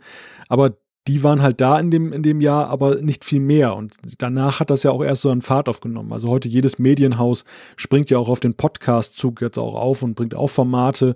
Genauso eben wie eben dann auch zu allen möglichen anderen Themen Leute dann Formate machen. Also es ist ja momentan wirklich sehr en vogue, einen Podcast zu starten. Was schön ist, weil diese Vielfalt tut ja dem, dem äh, Publikum gut und, und am Ende auch allen, weil je mehr Themen es gibt und je mehr Auswahl es gibt, da stelle ich auch fest, desto mehr Hörer gibt es, die auch dann wiederum landen bei althergebrachten Formaten. Also man ist nicht automatisch abgeschrieben, weil neue Formate sind, sondern die neuen ziehen neue Leute in den Podcast, die dann auch bei anderen älteren Formaten hängen bleiben. Das ist eine sehr positive mhm. Entwicklung, die das derzeit durchlebt. Absolut. Absolut. Und ich muss sagen, nochmal das zweite Mal Grüße an Sebastian Sonntag. Äh, äh, WDR 5 ist jetzt auf meiner Shortlist, gerade bei längeren Autofahrten höre ich da mal rein. Bis jetzt äh, immer super interessante Dokus. Guck, so wurdest du dann noch zum Seniorenradio gebracht. Na gut, äh, Punkt A, ich bin nicht mehr der Jüngste und Punkt B, ich bin noch älter als du. Also deswegen back mal kleine Brötchen hier. Ne? Wie, gut, wie gut, dass wir niemanden aus immer wieder sonntags eingeladen haben im ZDF. der arme Kerl, der kann sich doch jetzt nicht wehren. Da sehen wir, sehen wir Thorsten bald im Lerchenberg da so sitzen, so klatschend zu den Zillertaler Spatzen. aber, aber nur im ZDF, aber nur im ZDF, was ist das? Der Frü Frühstücks, nee, wie heißt der Garten da? Fernsehgarten? Fernsehgarten. Mhm. Mit, mit ZDF. Fernsehgarten. Ja. ja, genau. Echt, die gibt's noch? Ja. Wahnsinn. Aber auch das ist ja witzig. Also wir hatten ja unseren guten Freund Benjamin Stöve ja hier auch in der Sendung, der ja Mhm. dann gleichzeitig im Hauptberuf ja Wettermann ist und den, den, habe ich dann irgendwann, als ich mal beim Autohändler saß im Warteraum und darauf wartete, dass mein Auto wieder kommt, dann da gesehen, wie er da das Wetter anmoderiert hat und da musste ich auch schmunzeln, weil ich sofort natürlich an den Trackcast dann dachte, den wir mit ihm gemacht haben über seine 1701 Ausstellung in, und Raumschiff Eberswalde allen voran natürlich. Mhm. Also das, das Ja. ist wirklich witzig, wie klein die Welt dann auch ist. Äh, spricht der nicht Dr. Kalber? Ich meine auch, dass er sowohl bei Discovery dabei ist und hat er nicht, hat er nicht in den neuen Filmen auch was gesprochen? Mhm. Ja, das kann sein, ja. Irgendwann haben wir doch mal irgendwie das erwähnt, dass er im Abspann noch auftauchte, oder? Mhm. Da bin ich mir sehr sicher. Ja, ich meine, Dr. Kalber ist ja schon eine wichtige Rolle bei äh, Discovery, ne? War. 1-0. Wird vielleicht auch wieder gewesen sein. Gab es da nicht Gerüchte, dass er wieder auftaucht? Tja. Der wird von den Klingonen bestimmt wieder gepimpt und wieder zurückgeschickt. Ich sehe gerade, die haben, äh, ähm, hier ist so ein, ich habe den gerade mal gegoogelt auf seiner eigenen Seite, Szenenfoto. Der hat tatsächlich unsere Mikros hier, Samsung und halt dieses Ding mit den Dingerchen da dran. Ja, ist jetzt nicht so gut beschrieben, ne? Bisschen allgemein gehalten. Ja, wir haben schon geiles Equipment, das ist auch so ein Thema. Ich habe ja meine ersten Casts waren ja mit einem Hana 12,97 Euro Mikro aus dem Mediamarkt. Das darf man keinem erzählen. Ja. Ja, und ich hatte ein gutes Mikro, aber einen scheiß Raum, in dem ich das gemacht habe. Ich hatte nämlich damals in meiner früheren Wohnung in der Küche das aufgenommen, die ersten Folgen. Und das konnte man dann auch durch den Raumklang sehr gut hören, weil so ein Ah, ja. gewisser Hall natürlich dann entstanden ist. Also es war schon eine gewisse Blauäugigkeit auch dabei, so äh, in der, Frage der Akustik. Aber ja gut, ich meine, die, die, die Hörer haben miterlebt, wenn sie von Anfang an dabei waren, wie dieses Format gewachsen ist. Also selbst die, Ja. die ja sehr spät eingestiegen sind, das fand ich auch mal wieder witzig, diese Zuschriften, die wir bekommen haben, bei selbst Folge 60, 65, die dann schrieben, ich habe euch gerade entdeckt, höre gerade alles nach. Wo ich dann immer gedacht habe, hm, möchte ich das eigentlich, dass das alles nachgehört wird? Aber kein, kein Wort von wegen, oh Gott, war der schrecklich damals, so, sondern eigentlich immer dann die Aussage, cool, also ich, ich höre auch die, die ersten Folgen, natürlich gerade die mit den Synchronsprechern, gerne nochmal nach. Das hat uns keiner, keiner übel genommen, jetzt auch rückblickend, dass wir am Anfang dann vielleicht nicht so perfekt waren, wie wir jetzt sind. Ja, vielleicht war das aber auch gerade der Charme, dass man regelrecht hören konnte äh, am schlechten Sound, wie neu wir waren. Wir sind wie die Borg, wir streben nach Perfektion und haben alles assimiliert, was uns nützlich war, um den Podcast besser zu machen. Und dann sind wir eingeschlafen. Aber keine Sorge, nur weil wir einschlafen, explodieren wir noch. genau, richtig. Schlaf, Data, Schlaf. Schöne Dialogszene. In Wirklichkeit haben wir jetzt dann die beiden vom Discovery Panel assimiliert und die sind jetzt beide grün. Nein, Spaß beiseite. Und sagen dann, am, sagen dann am Ende der Ausgabe immer keine weiteren Fragen, euer Ehren. Und genau. das ging runter wie Öl. Da habe ich auch was angerichtet, ne? In der Tat. ja. Ja. Ja, aber die Blu-rays, also ich muss ja sagen, diese, diese Folge ist ja die Chance, das auch mal dann wieder anzubringen, weil es jetzt mal einen Anlass gibt. Ich finde es ja nach wie vor schade, dass die Blu-ray-Veröffentlichungen zu Ende gegangen sind. Also ich glaube mittlerweile ähm, 35 Folgen später nach der letzten Blu-ray, dass es nicht nur eine Frage von Realisierbarkeit ist, jetzt bei DS9 und Voyager, sondern vielleicht auch des Mediums. Also ich glaube, die Blu-ray ist auch nicht mehr so im Trend, wie es zu seiner, zu der Zeit war. Aber das heißt ja nicht, dass man deshalb kein Remastering macht. Also warum nicht ein Remastering machen für den Verkauf über iTunes oder äh, meinetwegen auch im Auftrag der Streaming-Portale, die ja nun auch dann da Milliarden reinschießen in neue Serien. Und das finde ich wirklich schade, dass das so auf der Strecke geblieben ist, die ganze Geschichte. Und es redet ja auch kein Mensch mehr darüber. Also man muss ja mittlerweile sagen, damals haben wir gerätselt, ist das Thema tot? Die Antwort in Frage, äh, Folge Nummer 70 ist, ja, es ist tot. ja. Ja, das war der, das hatte sich ja auch schon viel früher abgezeichnet. Ne? Also das. Ähm, also im Prinzip ja wir hatten ja schon mal ein bisschen orakelt. Im Prinzip war es halt klar, äh, als kurz nach der siebten Staffel TNG, dass das Komplettpaket kam für 150 Euro, wo eine Staffel vorher, glaube ich, 60 oder sogar 70 Euro gekostet hat. Da hat man allen Käufern ganz klar gesagt, so, ähm, wir scheißen auf euch, äh, wir haben unser Geschäftsmodell und unseren Plan umgestellt, das hat nicht funktioniert. Und genau. zu dem Zeitpunkt war klar, mit DS9 könnten die das nicht nochmal abziehen oder mit Voyager. Ja, genau. Oder natürlich, sie würden den Krempel von Anfang an zu einem vernünftigen Preis verkaufen, denn die 70 Euro waren wirklich verdammt teuer für eine Staffel. Ja, das waren fünf, knapp 500 Schleifen für 177 oder 178 Folgen, das ist zu viel. Mhm, definitiv. Naja gut, wir Blödmänner haben es natürlich gemacht. ja, dafür habt ihr ja auch spitzenmäßige Sammelpins dann ja gekriegt. Habe ich die überhaupt gekriegt? Ich habe mir auch nicht alle Staffeln gekauft. Äh, ich habe erst, glaube ich, ab der dritten und jetzt gucke ich sie nicht, weil ich gucke bei Netflix in, in HD. Also weil ich einfach zu faul bin, die Blu-ray zu wechseln. Darf man eigentlich ja. keinem erzählen. Naja, aber ist ja legitim. Ja, aber ich ja. glaube, die, diese ganze Sache wurde tatsächlich auch überrannt von diesem Technologiewandel, der da eben stattgefunden ja. hat. Also Blu-ray war, als das da damals dann eingetötet wurde, irgendwie zukunftsweisend in dem Moment. Man, man dachte, okay, das ist der Nachfolger der Blu-ray, höhere Qualität, wunderbar. Und es hat sich dann ja doch recht rasant eben gezeigt, dass eben die Streaming-Portale Raum greifen, Bandbreiten höher werden, dass alles kein Problem ist und in den Alltag vieler Menschen eben einzieht. Also vielleicht, ja, weiß ich nicht, wenn, wenn das Projekt heute aufgegriffen würde, und es nicht eine Serie gibt, eine neue oder möglicherweise bald zwei, wer weiß, wie die Geschichte gelaufen wäre. Aber naja, man muss ja am Ende sagen, Jan hat es gerade zu Recht gesagt, es war auch viel Ungeschicklichkeit in der Frage, wie es begleitet oder gemacht wurde da. Also wir haben immer wieder darüber gelästert und ich finde auch durchaus zu Recht und ich glaube, es ist auch so ein bisschen hausgemacht kaputt gemacht oder hausgemacht äh, daneben gelaufen, die ganze Geschichte. Ja, äh, was natürlich schade ist unter anderem, äh, ist, dass wir eben auch keine neuen Extras für DS9 und Voyager bekommen werden, die bei TNG ja teilweise wirklich, wirklich gut waren bei den Blu-rays und die bei Netflix, soweit ich weiß, bis heute nicht verfügbar sind. Ich weiß nicht, ob diese Extras vielleicht äh, auf YouTube aufgetaucht sind, möglicherweise sogar offiziell vom Studio. Ähm, da hätte man sicherlich über DS9 auch noch eine Menge Geschichten erzählen können, die damals bei den alten Hurra, wir sind die tollsten Extras nicht dabei waren. Hm. Ja. Bei den, äh, bei den alten DVD-Extras. Ja, also ist wirklich schade, aber ich stimme da auch Malte zu. Da hat man sich selbst eine Menge kaputt gemacht durch die Preispolitik, durch verschiedene andere Sachen, die nicht optimal gelaufen sind. Äh, ist sehr schade.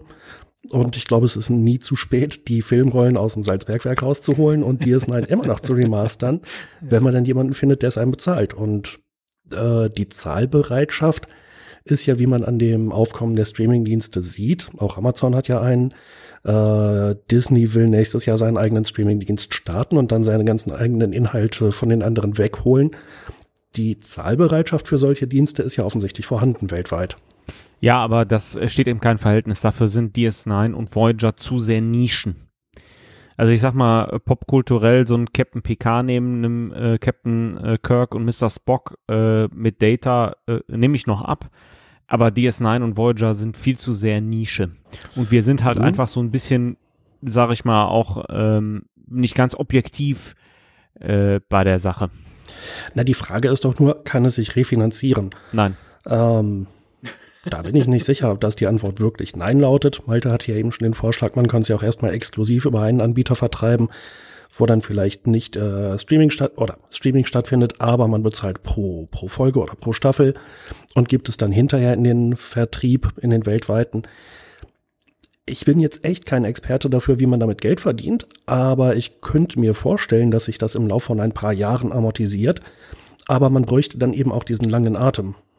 Ja, und ich glaube, das ist halt einfach die Frage. Also ganz einfacher Businessplan, der Anfangsinvest ist so hoch, Ähm, und der Return on Investment ist dann eher wirklich wenn überhaupt lange angelegt und äh, die die TNG Staffeln hatten ja auch nicht ohne Grund diesen verdammt hohen Preis, weil sie halt einfach die haben die Sachen produziert, die haben gesagt, okay, von den produzierten Sachen verkaufen wir 70 bis 80 Prozent ab und das hat ja offensichtlich auch nicht gereicht. Und äh, wir wissen ja. Ja, kein Wunder bei dem Preis. Ja, aber du musst halt einfach kalkulieren, ne? Ähm, und wenn wir wissen ja auch, äh, die Produktion von DS9 und Voyager wäre viel, viel aufwendiger, weil das noch auf irgendwelchen Festplatten rumdümpelt, ne? Deswegen. Ja, okay, also es, da gab es auch gute Argumente. Ich glaube, sie hatten insbesondere die Effekte nicht mehr verfügbar und hätten die also komplett neu Genau. machen müssen. Ja. Genau. Ja, also es ist zweifelsohne ein, ein Liebhaberprojekt, das zu machen und, und Paramount ist ja nun nicht bekannt als ein Liebhaberverein, sondern ja eine Firma, die ähm, den geringsten Aufwand für die größtmögliche Rendite ger- gerne geht. Ich glaube, das ist einfach auch der, das Problem im Filmgeschäft, dass es einfach zu einfach möglich ist, ähm, große Profits zu machen, ohne so einen irrsinnigen Aufwand oder so ein, ein Risiko einzugehen. Das Problem mit Laufzeit, bis es sich amortisiert, ist ja eben auch, dass man ein gewisses geschäftliches Risiko eingeht, dass man eben ja den langen Atem haben muss, bis man es wieder drin hat. Ich glaube, dass ich sehe es natürlich auch so klar, Nische einerseits, aber es ist auf der anderen Seite ja auch eine Nische voller zahlungskräftiger und zahlungswilliger ähm, Leute. Das muss man auch sagen. Also Absolut. wenn man sieht, was, was Star Trek-Fans für irrsinniges Geld ausgeben für ihr Hobby, selbst für, für Sachen, die schon 25 Jahre her sind, dann glaube ich, haben wir kein Problem mit, mit äh, damit, da Leute zu finden, die dafür zahlen würden und auch teilweise absurdes Geld zahlen würden. Aber ja, das Problem ist halt einfach, warum soll ich das tun, wenn ich gleichzeitig Projekte machen kann mit weniger Aufwand, die sich schneller bezahlt machen? Genau. Und äh, die, die, die Filmfirmen haben auch nicht unendliche Ressourcen, die sie auch sowas ansetzen können. Also setzen sie die natürlich dort ein, wo sie am schnellsten ihrer Bilanz eben ein, ein Plus damit generieren, damit ihre Geldgeber auch zufrieden sind. Das ist leider nochmal die harte geschäftliche Realität. Mich wundert eigentlich eher, dass überhaupt so ein, so ein Projekt wie TNG sich da so durchmogeln konnte. Aber das lag vielleicht auch daran, dass man zu der Zeit man hatte noch, man hatte noch das Thema Star Trek, man hatte diese ganzen, ganzen Rechte und so weiter. Man wollte die Kuh ein bisschen melken. Man konnte jetzt mit den alten VHS-Bändern nichts mehr gewinnen oder den alten Aufbereitungen. Also, und eine neue Serie hatte man jetzt auch nicht das, den, den Mut zu der Zeit schon, die in Angriff zu nehmen. Also hat man versucht, die, die Kuh zu melken nochmal. Aber und man hat mit TOS angefangen, ne? ja, ja, ja. Aber ich glaube, ich glaube, also ich glaube, die, die Mutlosigkeit, die eingetreten ist, dann das weiterzumachen, vielleicht steht sie auch irgendwo in einem, einem, in einer Verbindung zu Discovery. Dass man in dem Moment, wo man eben auch wusste, jetzt machen wir eine neue Serie, jetzt, jetzt ziehen wir Star Trek jetzt neu auf, dass dann eben auch die, dass das letzte Quäntchen Notwendigkeit oder, oder Lust dann ge- ge- weggegangen ist, dann noch was zu machen, weil man ja was, an, was anderes Cashflow technisch Besseres dann schon am Start hatte. naja, es ist trotzdem schade. Also das, ja, Wäre schon schick, das in HD gucken zu können, die alten Serien. ja, genau. Man darf ja noch mal träumen, ne? Ja. Jetzt haben wir geträumt. Ich weiß nicht, so Thema Trackcast, Zwischenbilanz nach Folge 70 von eurer Seite nur irgendetwas, was euch da auf den unter den Nägeln brennt. Ja, zum, zum Trackcast Zwischenbilanz jetzt nicht, aber ich habe ja immer noch mein Mini-Spiel vorbereitet. Ja, genau, genau. Da bin ich mal gespannt. Ja, und äh, wenn, wenn das nix ist, äh, kommt das unter ferner Liefen jetzt hier ans Ende. Also von daher, äh, oder wir schneiden das ganz raus, ich weiß es auch nicht. Und zwar, ähm, Hintergrund war, ähm, wir haben ja über DS9 und Voyager noch gar nicht so viel gesprochen. Und jetzt machen wir mal folgendes. Ich werf mal äh, sozusagen zwei Begriffe rein. Der eine kommt aus DS9, der andere aus Voyager. Und ihr sagt einfach, für welchen ihr euch entscheiden würdet oder welches ihr cooler findet und so weiter und so weiter. Wir machen mal eine Testrunde. Das hat jetzt nichts mit DS9 und Voyager zu tun. Ich werfe jetzt zwei Personennamen rein und ihr sagt, welche ihr cooler findet oder welcher der coolere Charakter ist. Captain Picard und Captain Harryman. Das ist Kurz eigentlich antworten. doch recht einfach, weil Captain PK 178 Episoden und äh, mehrere Kinofilme hatte und wir Captain Harryman in einer ganz kurzen Sequenz gesehen haben nur. In Generations. Genau. Genau. Also, ne, re relativ einfach. So, und wie gesagt, wir machen das jetzt ähm, mit DS9 und Voyager. Äh, nicht ohne das irgendwie zu werten mit DS9 fange ich an, weil DS9 vor Voyager gelaufen ist, heißt aber nicht, dass das die cooleren Sachen sind. Also, was findet ihr besser? Schnell entscheiden, schnell antworten. Wenn es kuriose Sachen sind, würde ich mal kurz einhaken. Runabout versus Delta Flyer. Runabout, weil früher. Also weil es früher da war und die waren größer und imposanter und der Delta Flyer hat mich nie so richtig mitgerissen. Malte? Ja, wobei die Runabouts ja auch Ausdruck einer Ära waren, die ja dann nicht als die positivste in Erinnerung geblieben ist. Der Delta Flyer war zukunftsweisender. Also der kam ja mit dem späteren Verlauf von Voyager, war ja doch dann auch Ausdruck eben dieser Neuorientierung. Aber die Runabouts hatten coole Namen von schwer aussprechbaren Flüssen in Südamerika. Ja, was immer total cool war als Rufname, die Yangtze Kiang. die Ganges. genau. äh, Greenhorn-Faktor, Bergier versus Harry Kim.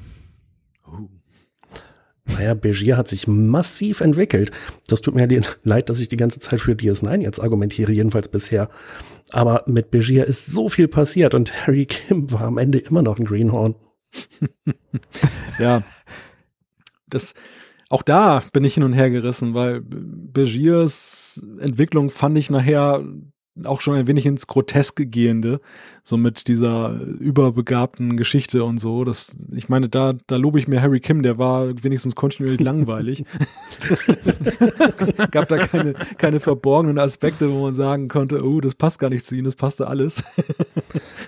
Aber es hat mit Begier wenigstens Spaß gemacht. Was? Sie haben im Dart immer absichtlich schlecht gespielt? Okay, Sie spielen verdammt nochmal jetzt richtig, aber von da hinten. Ja. Erster Offizier, Kira versus Chakotay.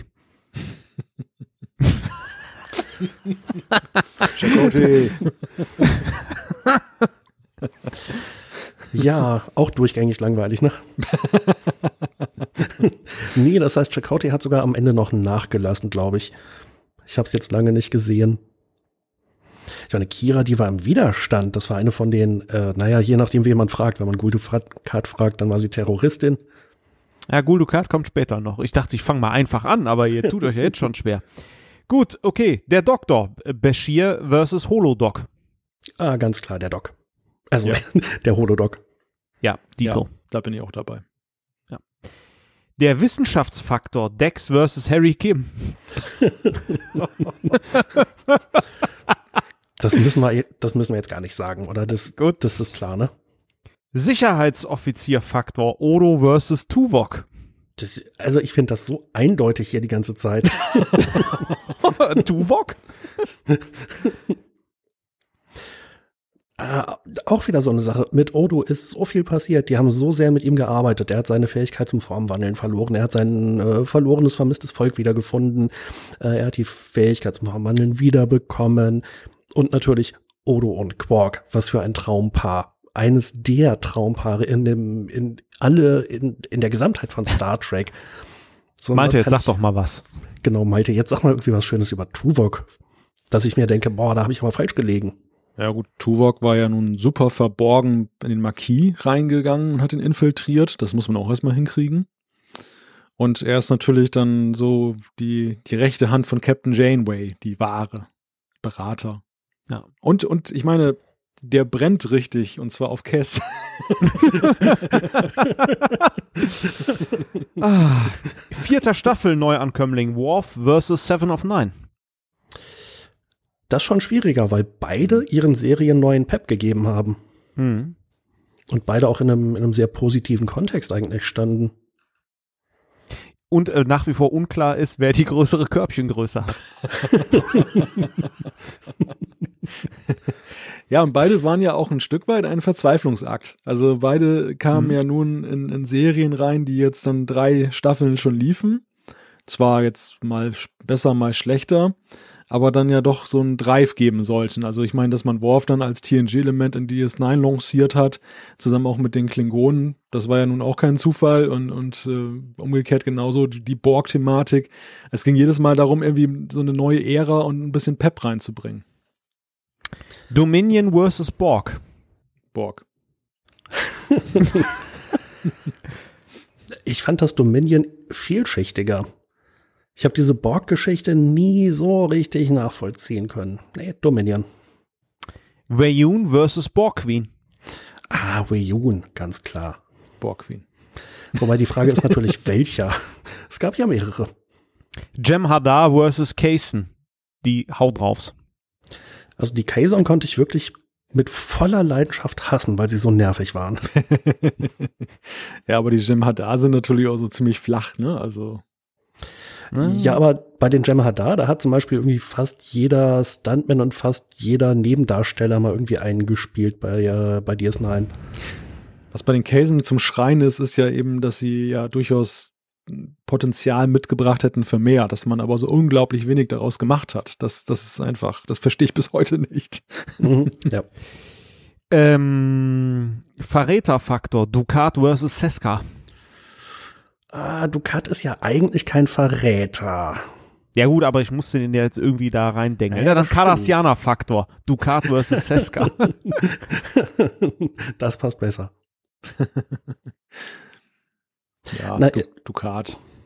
Ja, klar. Ähm, eingeführt als äh, ja, mehr oder weniger Gegner, Gegenpart, Gegenspieler, hat sich irrsinnig entwickelt im Lauf der Serie, ähm, bis er dann am Ende irgendwie komplett durchgedreht ist. Und Seska hatte ja nur die relativ wenige Folgen in den ersten zwei Staffeln, glaube ich. Also da hatte Ducat viel mehr Gelegenheit, sich halt zu entfalten. Ja, ich, ma ich mochte nur das Ende nicht von ihm. Also das Mhm, war mir ja. nachher zu Ja. abgespaced irgendwo. Tula-Bären versus Leola-Wurzeln.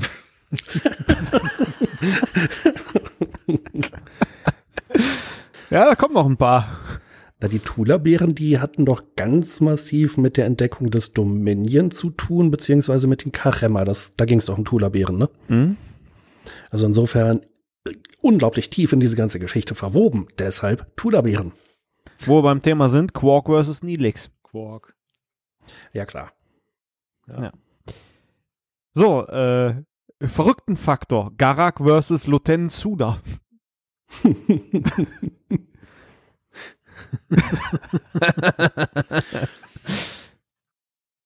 ja, beide hatten eine feine Klinge, ne? Ja, das stimmt.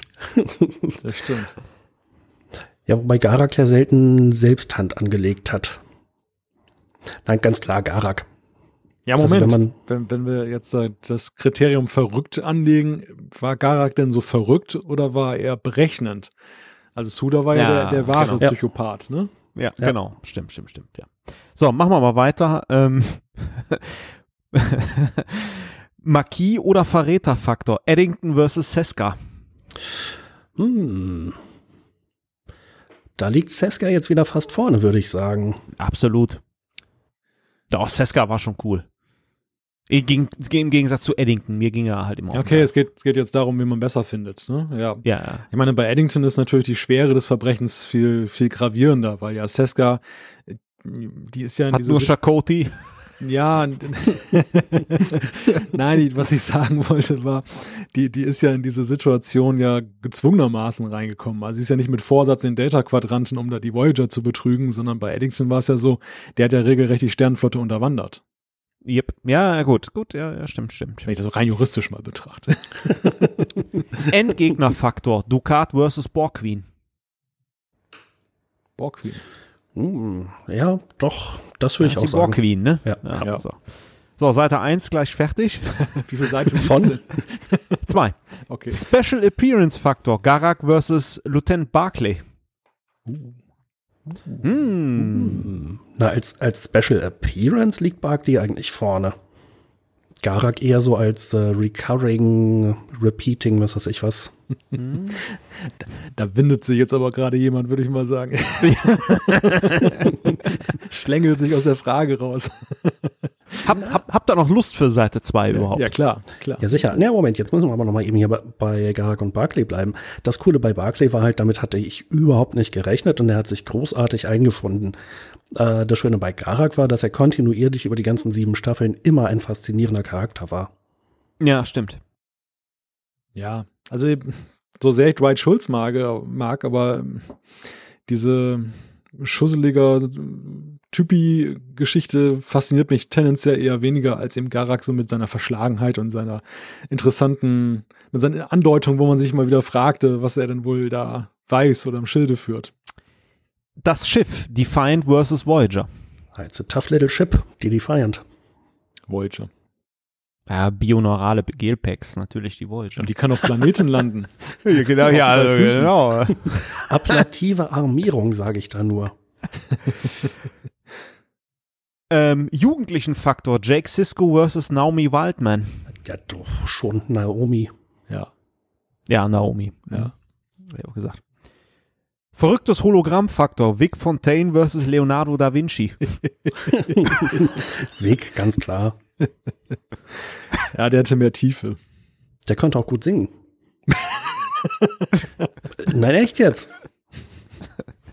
Che- Chefingenieur O'Brien versus Belana Torres. O'Brien. Wenn Aber der, da, Malta hadert.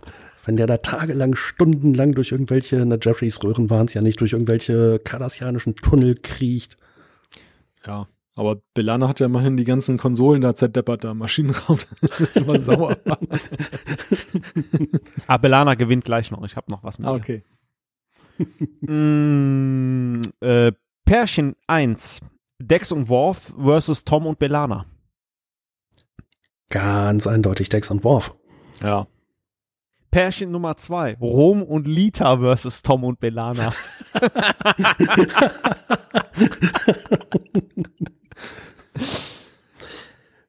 Nichts gegen Tom und Belana, aber ich sage Rom und Nita. Einfach weil das so unwahrscheinlich war. Ja, ich weiß nicht, ich mochte, ich mochte diese Konstellation nie. Tom und Belana. Pärchenfaktor Nummer 3. Odo und Quark versus Tom und Belana. Nichts gegen Tom und Belana, aber ganz klar Odo und Quark. Ja gut, da schließe ich mich ausnahmsweise mal an. So, ähm, von den Feinden entrissen. Garak versus Seven of Nine. Von den Feinden entrissen. Hm. Seven of Nine würde ich sagen. Ja, doch. Ja. Ja. Weil der, der Aufwand war ja nun ein viel größerer und ja, es Sie war wollte ja, ja eigentlich, wollte eigentlich gar nicht da bleiben. richtig, genau, richtig, ja. Der Q, der bei DS9 aufgetaucht ist, versus dem Q, der bei Voyager aufgetaucht ist. Der Q, der bei Voyager aufgetaucht ist, der war tatsächlich interessanter. Ja. Cisco versus Janeway. Cisco. Ich es Aber wir nähern wirklich, uns dass dem ich das Ende. ein wenig gesungen habe. Ah, ist eine unlösbare Frage. Ja, ist unlösbar, ne? ja. Ja, ich tue mich da echt schwer. Ich, meine Tendenz geht eigentlich zu Janeway, weil Cisco ist dann doch. Hm. Na, na, naja. Wir machen mal weiter. Berater des Captain, Dex versus Tuvok. Oh, das ist schwierig. Ich glaube, da würde ich eher für Tuvok stimmen, weil er in der Rolle, in dieser Funktion wichtiger ist. Ja. Und die größere Kontinuität hat, weil Dex ja dann auch immer tot war. Ja, stimmt. Da konnte sie ja nichts für. Ja, ist ja egal. Weggegangen, Platz weg. ich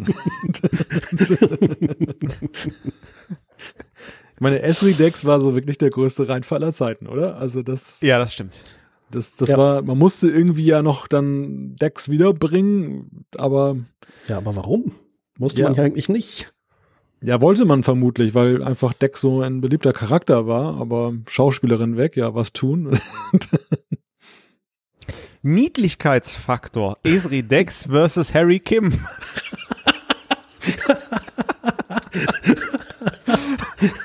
Ach komm, der Harry, ist Harry- doch knuffig, ne? Genau, Harry ist doch echt niedlich, wie er sieben Jahre lang sich nicht entwickelt. Hinter seiner Konsole steht und die, die Heimreise so wirklich immer in der gleichen Position erlebt. Vorletztes, ähm, der Draufgänger, Kira versus Tom Paris. Wow, du steigerst dich. Das wird jetzt echt schwierig am Ende. Ja. Mhm. Ja, äh, die Anfang waren ja zum Warmwerden, aber da Na wurde ja. ja. schon kontrovers diskutiert. Deswegen, äh, Hm, Also Kira wird ja so ein bisschen gezähmt und gemäßigt im Lauf der Zeit, aber Tom eigentlich Paris auch. Ja. Puh. Sehr, sehr schwierig. Also da würde ich sagen, ausgeglichen. Ja, Tendenz geht bei mir ein Tick zu Tom Paris, auch wenn ich Kira mag, aber Tom Mhm. ist einfach so, so ein Hallodri. So, und jetzt kommt der letzte, aber allerdings auch mit einem zwinkernden Auge zu sehen. Der Marquis bei DS9 versus dem Marquis von Voyager.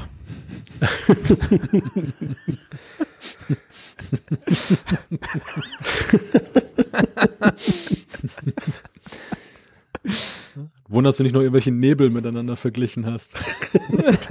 Die Badlands gegen, was weiß ich, Ich habe überlebt, äh, überlegt. der Energienebel in TNG. Also ich bleibe Vielleicht auch da können wir mal, nicht auflösen. Ne? doch, da bleibe ich der Linie treu. Natürlich der Marquis bei DS9, viel interessanter.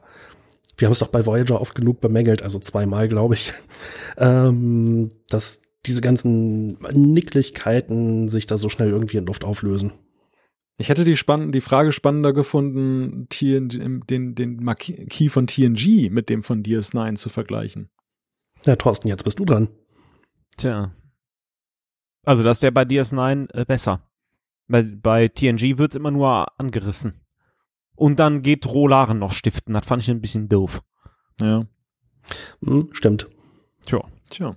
Ja, wir, wir sind fertig. Das waren so ein paar Überlegungen, wie ich finde. Dann haben wir noch ein bisschen DS9 und Voyager hier reingebracht. Ja. Und ich hoffe, die Zuhörer haben ein bisschen mitgemacht. Ja. Aber erfahrungsgemäß tun sie das ja auch immer. Doch, Ja. da gehe ich auch fest von aus.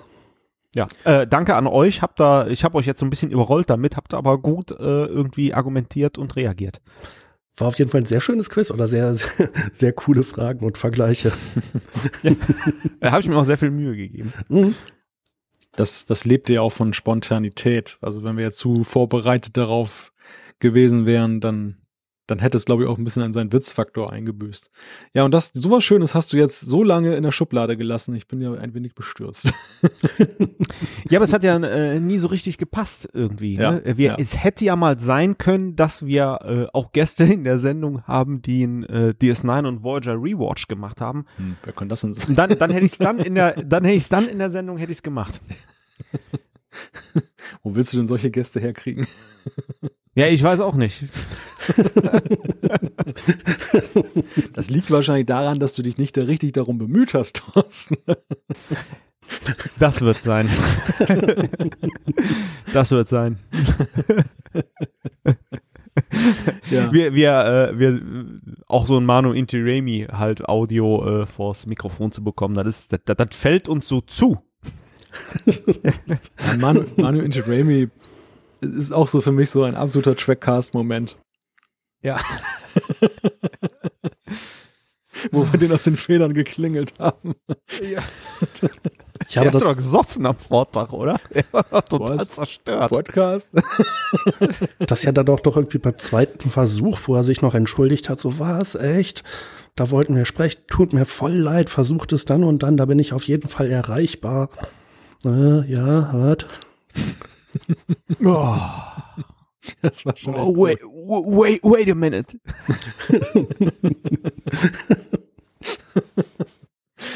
Ja, man hat ja schon einiges erlebt. Ja. Ja. Ja, gut, dann würde ich sagen fast, wir sind am Ende unserer Tagesordnung dieser Folge Nummer 70, aber es fehlt noch eine ganz bedeutsame Rubrik, die wir immer wieder aufgerufen haben, aber die immer wieder dann negativ beschieden wurde mit, hm, habe ich jetzt gar nicht, gar, gar nichts. aber ich, die, die Vögelchen aus Hannover haben mir gezwitschert, dass vielleicht, vielleicht wir dieses Mal Glück haben und wir ansetzen können zu einer wunderbaren Anekdote von Jan. Ja, äh, im Jahr 1991, wenige Monate vor seinem Tod, hat Gene Roddenberry zusammen mit einigen Astronomen äh, überlegt, in welchem tatsächlichen realen Sternsystem äh, sich denn wohl der Planet Vulkan befinden könnte. Und aus verschiedenen Gründen hat man sich für das etwa 16 Lichtjahre von der Erde entfernte System 40 Eridani entschieden. Und siehe da, beim sogenannten Dharma Planet Survey hat man kürzlich herausgefunden, dass es dort tatsächlich in der sogenannten habitablen Zone einen Exoplaneten gibt, der Leben beherbergen könnte. Äh, mehr wird man wahrscheinlich erst in Hunderten oder Tausenden von Jahren wissen, falls wir uns bis dahin nicht selbst ausgerottet haben. Aber interessant fand ich das auf jeden Fall. Also passend mit dem Comeback des Trackcasts können wir dann berichten, ob da Leben ist auf dem Planeten. Alles weitere im Dharma Surveycast. Das ist aber auch jetzt nochmal eine schöne Anekdote Ja. zum Schluss. Ja. Ja, fand ich auch. Ja. Und ich fand, wir hatten eine lustige Beerdigung, oder? Ja. Ja, doch, gab schon schlechtere.